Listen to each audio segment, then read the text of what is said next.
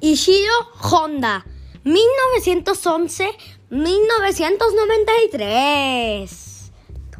Godzilla es un monstruo gigante y aterrador, mitad dragón y mitad dinosaurio.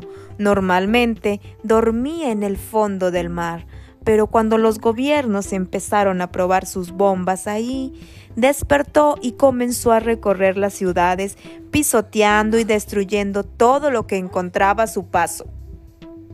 Hay muchas versiones de esta historia, pero la primera fue la que creó un hombre japonés llamado Ishiro en 1954. Ishiro soñaba con hacer películas, pasaba horas solo en el cine tomando notas, pero su sueño tendía que esperar. La Segunda Guerra Mundial se estaba librando en todo el planeta e Ishiro fue llamado a luchar. Lo enviaron a China, donde el Ejército Nacional Revolucionario lo capturó y lo hizo prisionero de guerra. Ishiro era gentil y amistoso y gracias a eso logró hacerse amigo de los habitantes de un pueblo cercano al lugar donde lo tenían preso. Cuando la guerra terminó, fue liberado.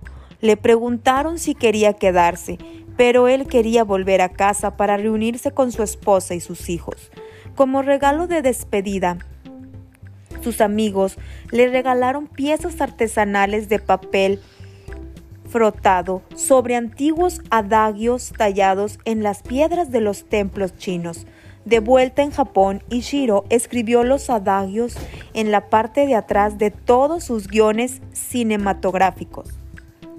Cuando inventó a Godzilla, no solo estaba tratando de mostrarle a la gente un monstruo en realidad, quería ilustrar la devastación que su país vivió debido a la guerra.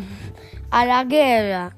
Mucha, mucha de la gente que veía sus películas les, les temía a los monstruos, pero Ishiro en realidad sentía pena por ellos.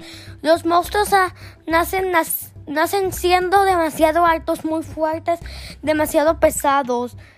Esa es su tragedia, decía el creador chino. No era culpa de Godzilla ser tan enorme y aterrador. Era algo que no podía evitar. Nosotros no tuvimos, nosotros tuvimos la culpa por despertarlo. Cuenta cuentos. ¡Cody!